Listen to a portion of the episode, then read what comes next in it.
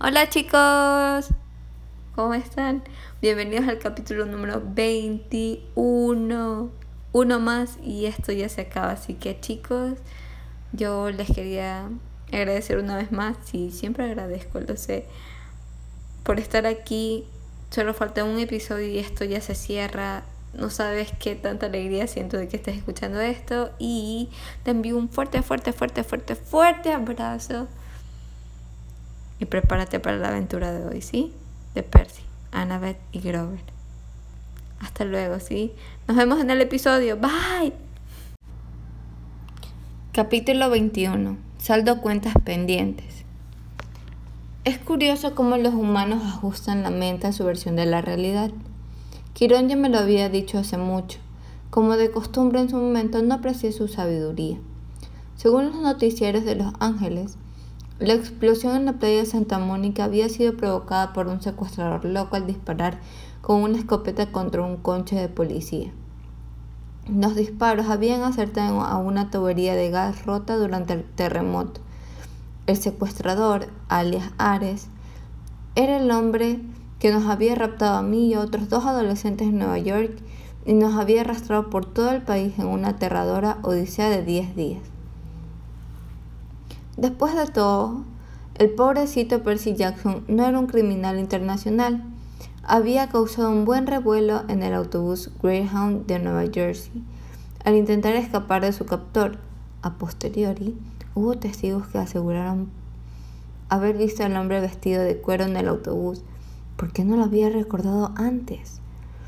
El psicópata había provocado la explosión en el arco de San Luis. Ningún chaval había podido hacer algo así. Una camarera de Denver había visto al hombre amenazar a sus secuestrados delante de un restaurante y había pedido a un amigo que tomara una foto. Lo había notificado a la policía. Al final, el valiente Percy Jackson, empezó a gustarme aquel niño, se había hecho con un arma de su captor en Los Ángeles y se había enfrentado a él en la playa. La policía había llegado a tiempo, pero en la espectacular explosión cinco coches de policía habían resultado destruidos y el secuestrador había huido. No había habido bajas. Percy Jackson y sus dos amigos estaban a salvo bajo custodia, policial. Fueron los dos periodistas fueron los periodistas quienes nos proporcionaron la historia. Nosotros nos limitamos a sentir llorosos y cansados, lo cual no fue difícil, y representamos los papeles de víctima ante las cámaras. Lo único que quiero, dije tragándome las lágrimas, es volver con mi querido padrastro. Cada vez que lo veía en la tele llamándome delincuente juvenil, algo me decía que todo terminaría bien. Y sé que querrá recompensar a todas estas personas de esta bonita ciudad de Los Ángeles con un electrodoméstico gratis a su tienda. Este es su número de teléfono. La policía y los periodistas conmovidos recolectaron dinero para tres billetes al siguiente vuelo de Nueva York. No tenía otra elección que volar, así que confié en Zeus para que aflojara un poco, dadas las circunstancias, pero aún así me costó subir al avión. El despegue fue una pesadilla. Las turbulencias daban más miedo que los dioses griegos. No solté los reportabazos hasta que aterrizamos sin problemas en la guardia. La prensa local nos esperaba afuera, pero conseguimos evitarlos, evitarlos gracias a Annabeth, que los engañó gritándoles con la gorra de los yankees puesta. ¡Están allí, junto al helado de yogur! ¡Vamos! Y después volvió con nosotros a la recogida del equipaje. Nos separamos en la parada de taxis. Le dije que volvieran al campamento mestizo, informaran a Quirón de lo que había pasado. Protestaron, y fue muy duro verlos marchar, después de todo lo que habíamos pasado juntos, pero debía enfrentar solo aquella última parte de la misión. Si las cosas iban mal, si los dioses no me creían, quería que Annabeth y Grover sobrevivieran para contarle la verdad a Quirón. Subí a un taxi y me encaminé a Manhattan. Treinta minutos más tarde entraron en el vestíbulo del edificio Empire State. Debía de parecer un niño de la calle, vestido con prendas ajadas y el rostro arañado. Hacía por lo menos 24 horas que no dormía. Me acerqué al guardia del mostrador y le dije, quiero ir al piso 600. Leí un grueso libro con un mango en la portada. La fantasía no era lo mío, pero el libro debía ser bueno, porque le costó lo suyo levantar la mirada.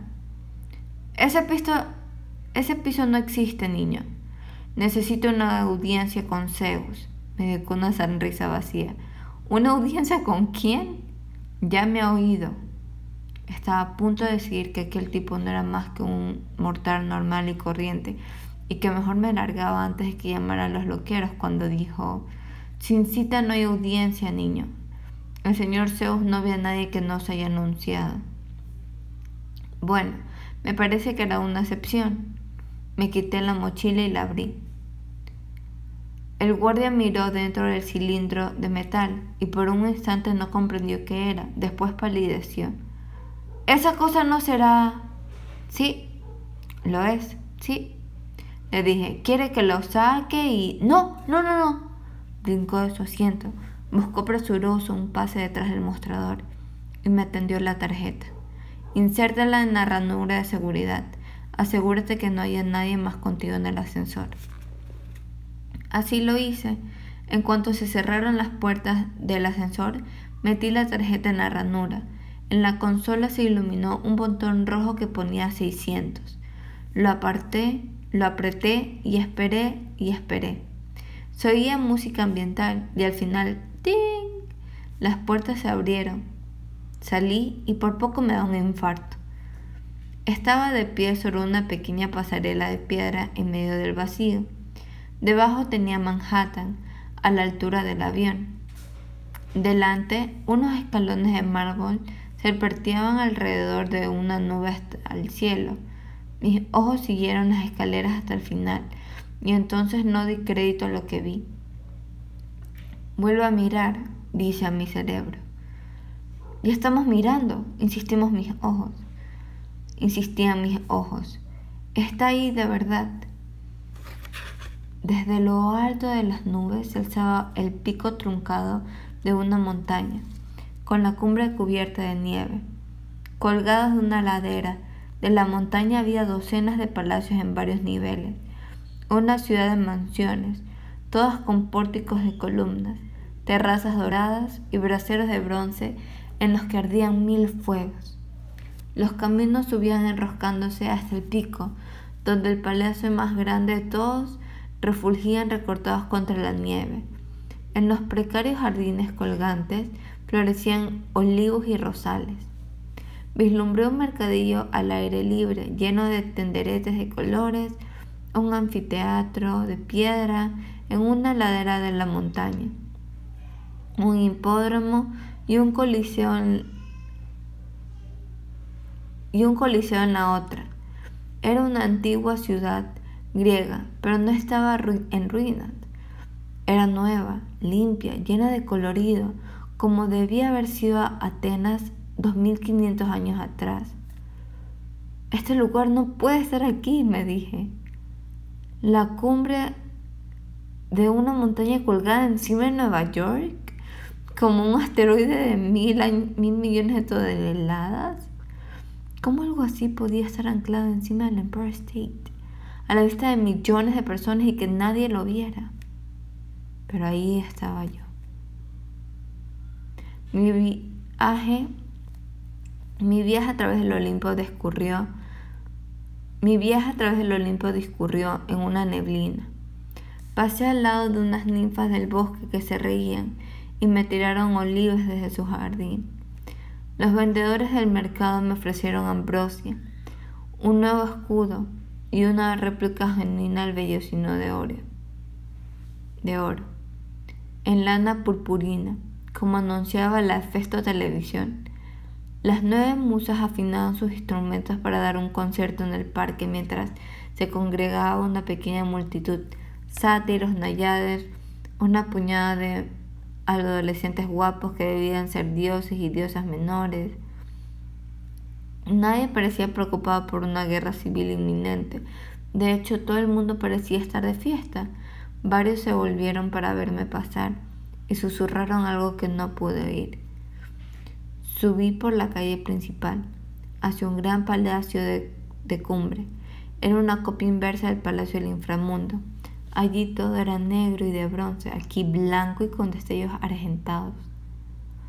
Hades debía haber construido su palacio a, imitación de este. No era bienvenido en el Olimpo, salvo durante el solsticio del invierno. Así que se había construido su propio Olimpo bajo tierra.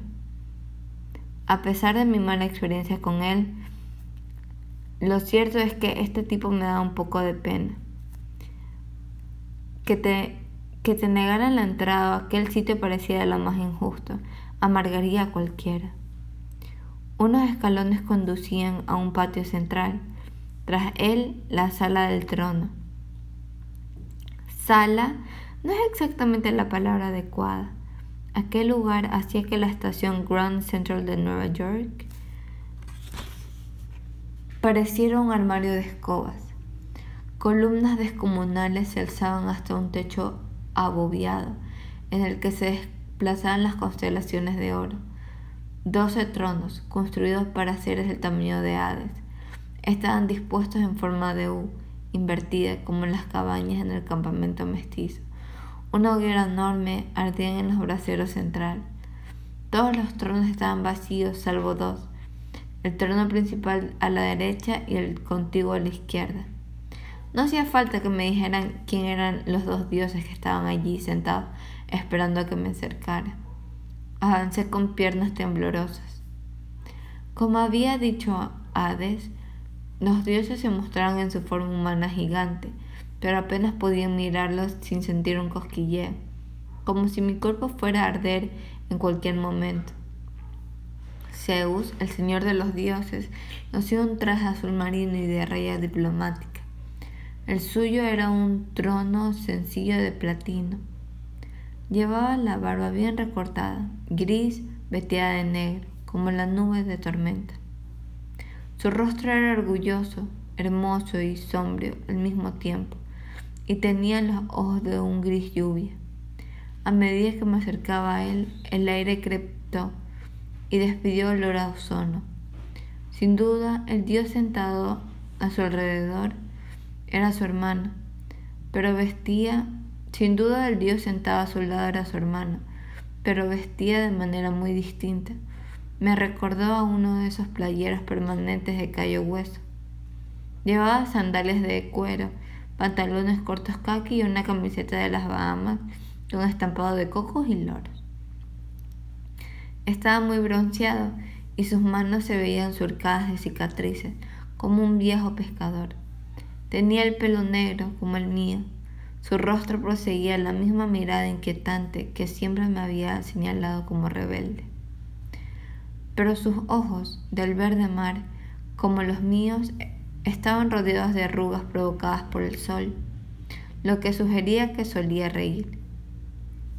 Su trono era una silla de pescador, ya sabes, el típico asiento giratorio de cuero negro con una funda acoplada para firmar la cabaña. En lugar de una cabaña, la funda sostenía un tridente de bronce, cuyas puntas despedían una luminiscencia verdosa. Los dioses no se movían ni hablaban, pero había una tensión en el aire, como si acababan de discutir. Me acerqué al trono del pescador y me arrodillé a sus pies. Padre, no me atreví a levantar la cabeza. El corazón me iba a cien por hora. Sentía la energía que emanaban los dos dioses. Si decía lo incorrecto, me fulminaría en el, en el acto. A mi izquierda habló Zeus. ¿No deberías dirigirte primero al amo de la casa, chico? Mantuve la cabeza gacha y esperé. Paz, hermano dijo por fin Posidón. Su voz removió mis recuerdos más lejanos, el brillo cálido que había sentido de bebé, su mano sobre mi frente. El muchacho respeta a su padre, es lo correcto. ¿Sigues reclamándolo, pues? preguntó Zeus, amenazador. ¿Reclamas a este hijo que engendraste contra nuestra sagrada juramento? He admitido haber obrado mal. Ahora quisiera oírlo hablar. Haber obrado mal. Se me hizo un nudo en la garganta. ¿Eso es todo lo que yo era? ¿Una mala obra? ¿El resultado del error de un Dios? Ya le he perdonado la vida una vez, rezongó Zeus. Atreverse a volar a través de mi reino, bueno, debería haberlo fulminado al instante por su insolencia. ¿Y arriesgarte a destruir tu propio rayo maestro? replicó Poseidón con calma. Escuchémoslo, hermano. Zeus refunfuñó un poco más y decidió. Escucharé. Después me pensaré si lo arrojo al Olimpo o no. Perseus, dijo Posidón, mírame. Lo hice, y su rostro no me indicó nada. No había ni una señal de amor o aprobación, nada que me animase. Era como mirar al océano. Algunos días veía que de qué humor estaba, aunque la mayoría resultaba ilegible y misterioso. Tuve la impresión de que Poseidón no sabía realmente qué pensar de mí. No sabía si estaba contento de tenerme como hijo o no. Aunque resulte extraño, me alegré de que se mostrara tan distante. Si hubiese intentado disculparse o decirme que me quería, o sonreír siquiera, habría parecido falso, como un padre humano que buscara alguna excusa para justificar su ausencia. Podía vivir con aquello. Después de todo, tampoco yo estaba muy seguro de él. Dirígete al señor Zeus, chico, me ordenó Poseidón. Cuéntale tu historia. Así pues, conté todo lo ocurrido, con pelos y señales. Luego saqué el cilindro de metal que empezó a chispear en presencia del Dios del cielo y lo dejé a sus pies. Se produjo un largo silencio, solo interrumpido por el criptar de la hoguera.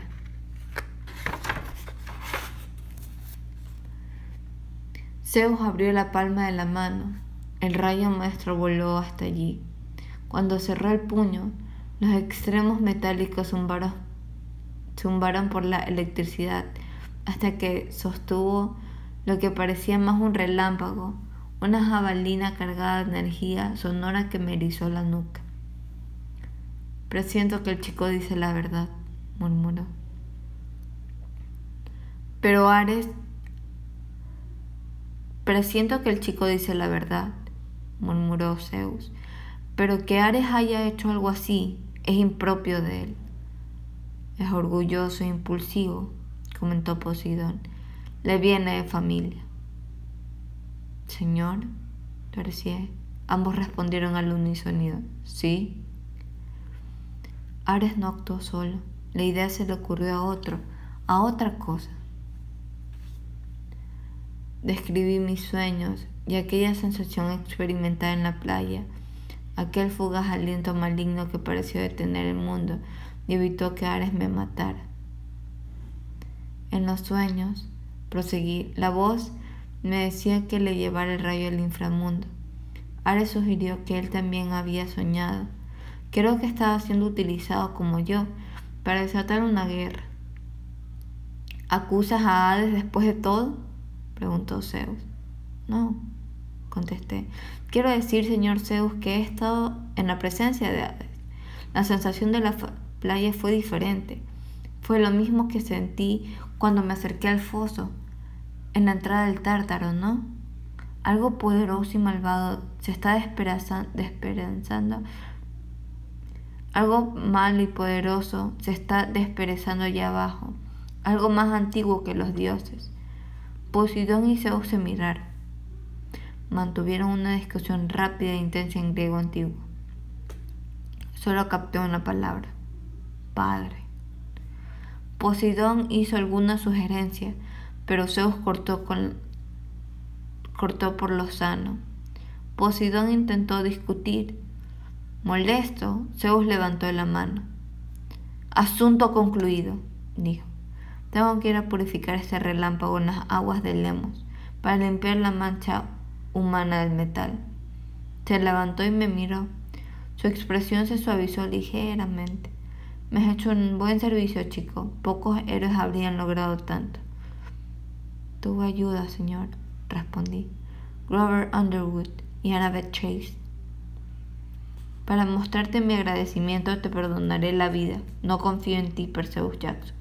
No me gusta lo que tu llegada supone para el futuro del Olimpo, pero por el bien de la paz de esta familia te dejaré vivir. Esto. Gracias, Señor. Ni se te ocurra volver a volar, que no te encuentre aquí cuando vuelva. De otro modo probarás este rayo y será tu última sensación. El trueno sacudió el palacio. Con un relámpago cegador, Zeus desapareció. Me quedé solo en la sala del trono con mi padre. Tu tío, suspiró su Poseidón, siempre tenía una habilidad por las salidas dramáticas. Le habría ido bien como dios del teatro. Un silencio incómodo. Señor, pregunté, ¿qué había en el foso? ¿No te lo has imaginado ya? ¿Cronos, el rey de los titanes? Incluso en la sala del trono del Olimpo, muy lejos del tártaro, el nombre Cronos oscureció la estancia, haciendo que la hoguera a mis espaldas no pareciera tan cálida. Poseidón agarró su tridente.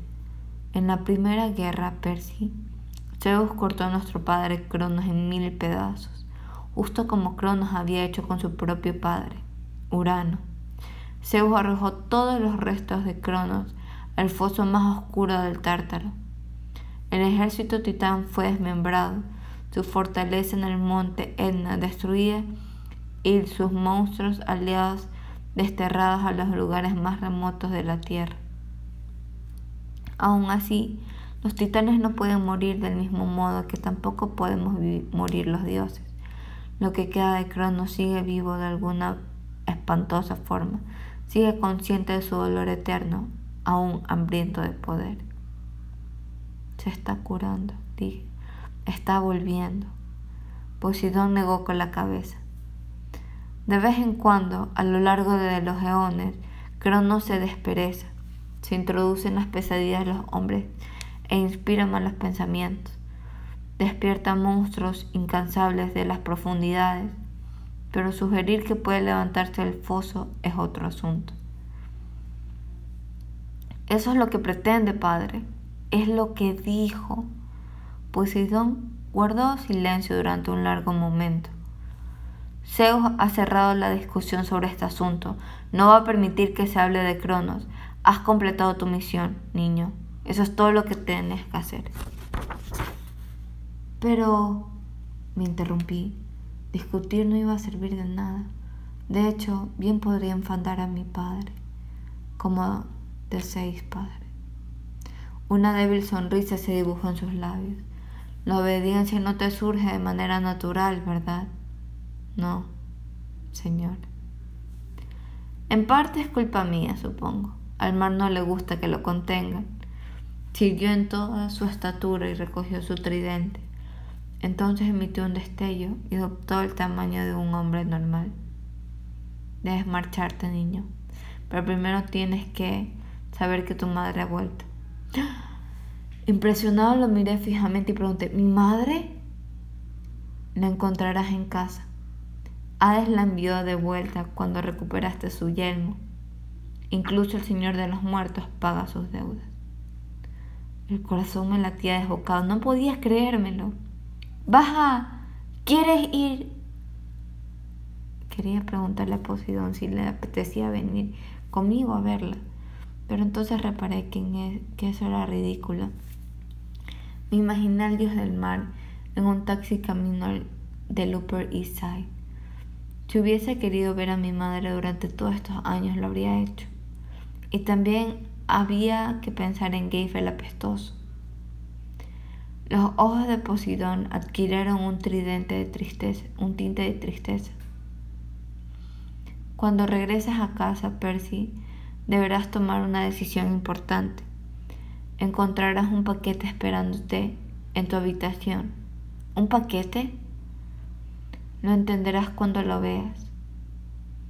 Nadie puede elegir tu camino, Percy. Debes decidirlo tú. Asentí, aunque no sabía a qué se refería. Tu madre es una reina entre las mujeres, declaró Posidón con añoranza. No he conocido a una mortal como ella en mil años. Aún así, lamento que nacieras, niño. Te he deparado un destino de héroe, y el destino de los héroes nunca feliz. Es trágico en todas las ocasiones. Intenté no sentirme herida. Allí está, mi propio padre diciéndome que lamentaba que yo hubiese nacido. No me importa, padre. Puede que aún no, dijo, aún no. Pero aquello fue un error imperdonable por mi parte. Os dejo, pues. Hice una reverencia incómoda. No, no molestaré otra vez. Me había alejado cinco pasos cuando me llamó. Perseus, me volví. Había un fulgor en sus ojos, una especie de orgullo fiero. Lo has hecho muy bien, Perseus. No me malinterpretes. Hagas lo que hagas, debes saber que eres hijo mío. Eres un auténtico hijo del dios del mar. Cuando regresé caminando por la ciudad de los dioses, las conversaciones se detuvieron. Las musas interrumpieron su concierto. Todos, personas, sátiros y nayades, se volvieron hacia mí con expresiones de respeto y gratitud. Y cuando pasé junto a ellos se inclinaron como si yo fuera un héroe de verdad. Quince minutos más tarde, aún en trance, ya estaba de vuelta en las calles de Manhattan. Fui en taxi hasta el apartamento de mi madre. Llamé al timbre y allí estaba, mi preciosa madre, con aroma mente y regaliz, cuyo cansancio y preocupación desaparecieron de su rostro al verme. ¡Percy! ¡Oh, gracias al cielo! ¡Oh, mi niño! Me dio un fuerte abrazo y nos quedamos en el pasillo, mientras ella sollozaba y me acariciaba el pelo. Lo admitiré. También yo tenía los ojos llorosos. Temblaba de emoción, tan aliviado me sentía. Me dijo que sencillamente había aparecido en el apartamento aquella mañana y Gabe casi se había desmayado del susto. No recordaba nada desde el Minotauro y no podía creerse lo que le había contado Gabe, que yo era un criminal buscado, que había viajado por todo el país y había estropeado monumentos nacionales de incalculable valor. Había vuelto loca de preocupación todo el día porque no había oído las noticias Gabe la había obligado a ir a trabajar, puesto que tenía un sueldo que ganar. Me tragué la ira y le conté la historia. Intenté suavizarla para que pareciera menos horrible lo que en realidad había sido, pero no era tarea fácil. Estaba a punto de llegar a la pelea con Ares cuando la voz de Gabe interrumpió desde el salón. ¡Eh, Sally! ¡Eh, Sally! ¿Ese pastel de carne está listo o qué? cerró los ojos. No va a alegrarse de verte, Percy. La tienda recibió hoy medio millón de llamadas desde Los Ángeles, algo sobre unos electrodomésticos gratis. Ah, sí. Sobre eso consiguió lanzarme una sonrisita. No lo enfades, Moss. ¿Ok? Venga, pasa. Durante mi ausencia el departamento, no lo enfades más, ¿ok? Venga, pasa. Durante mi ausencia el apartamento se había convertido en tierra de Gabe.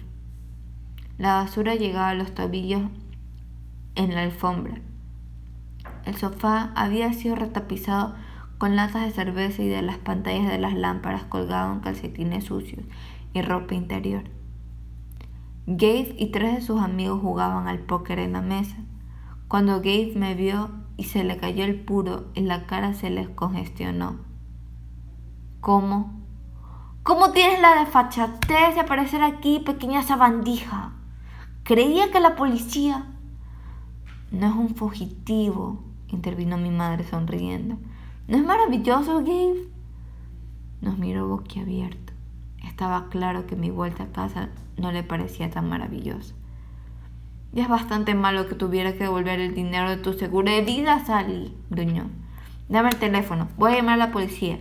Gabe, no. Él arqueó las cejas. Dices que no.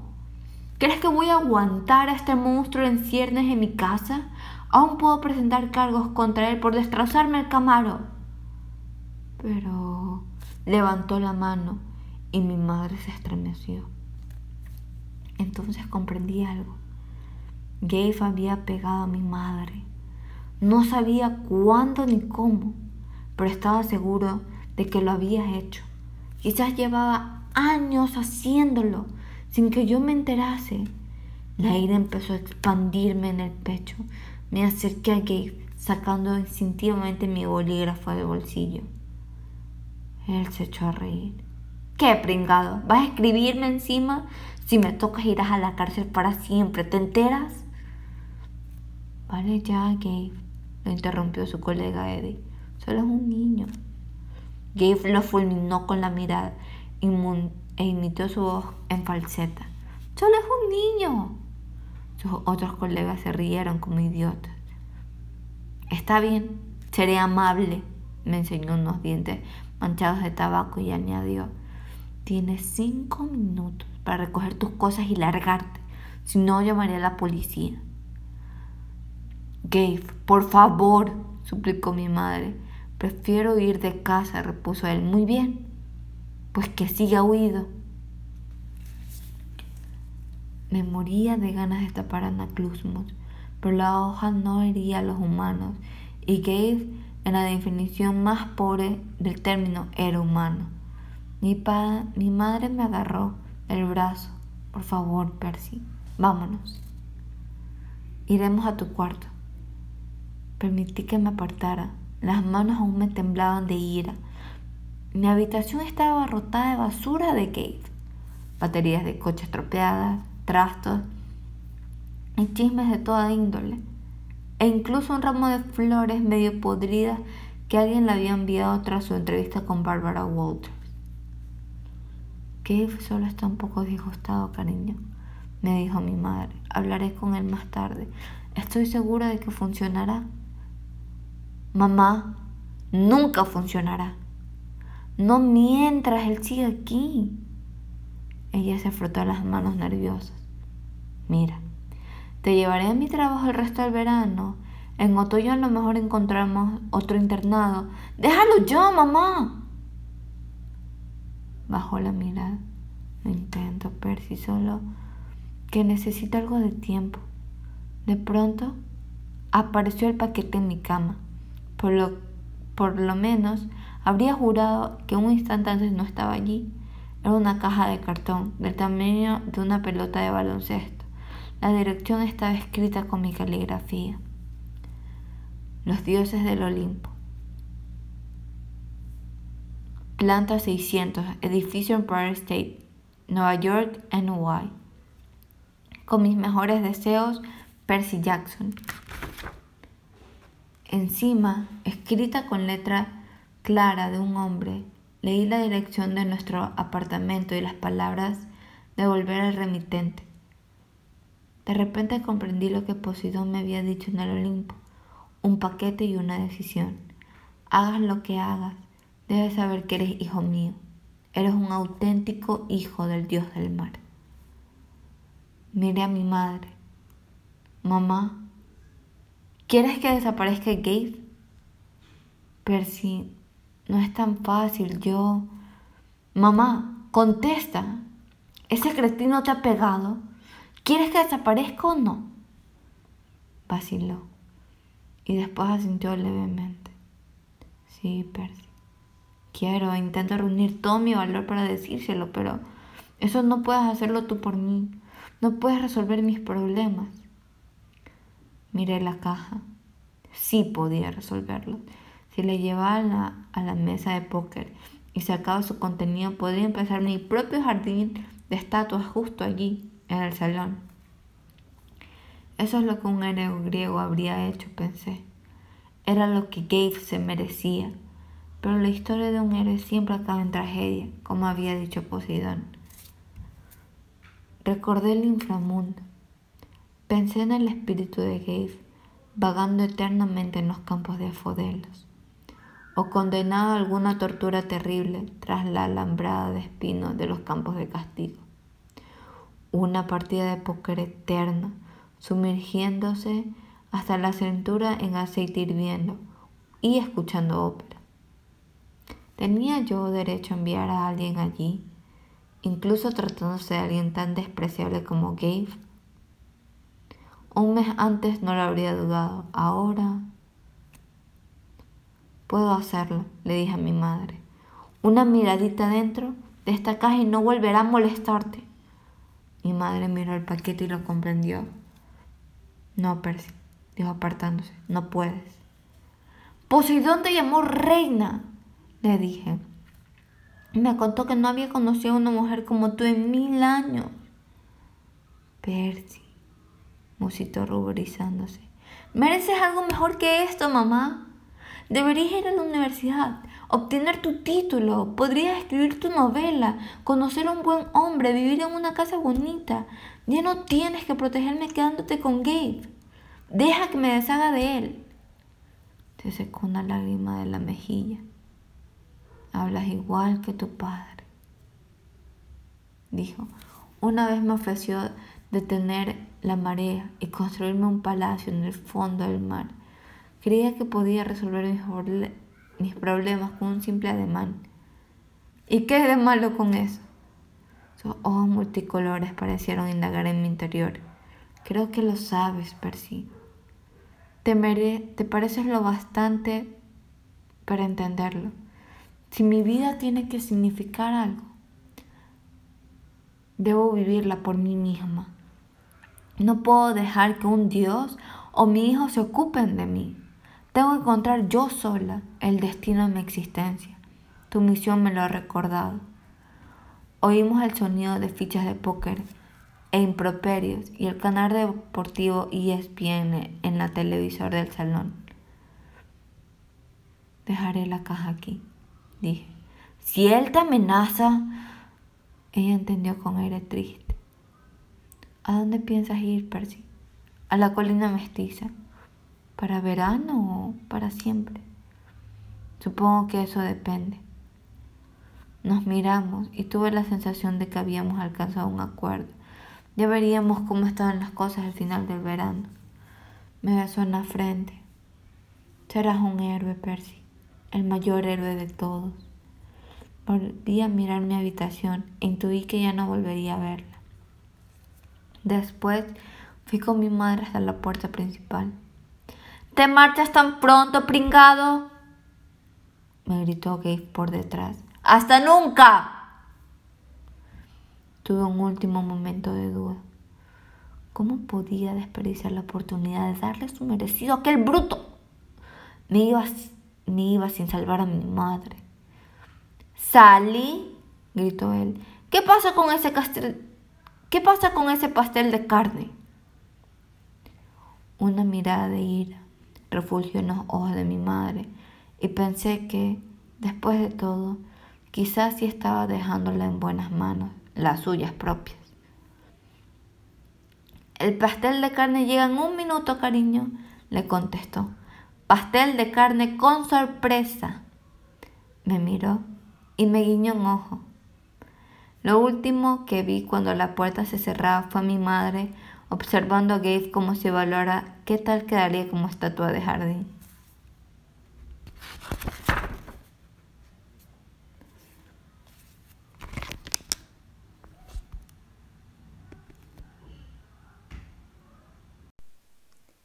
Muy bien chicos, llegamos a la aventura final de nuestro capítulo.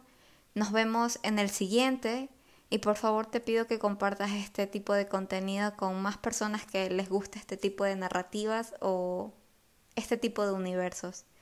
Gracias por haber estado del otro lado y nos vemos en la siguiente.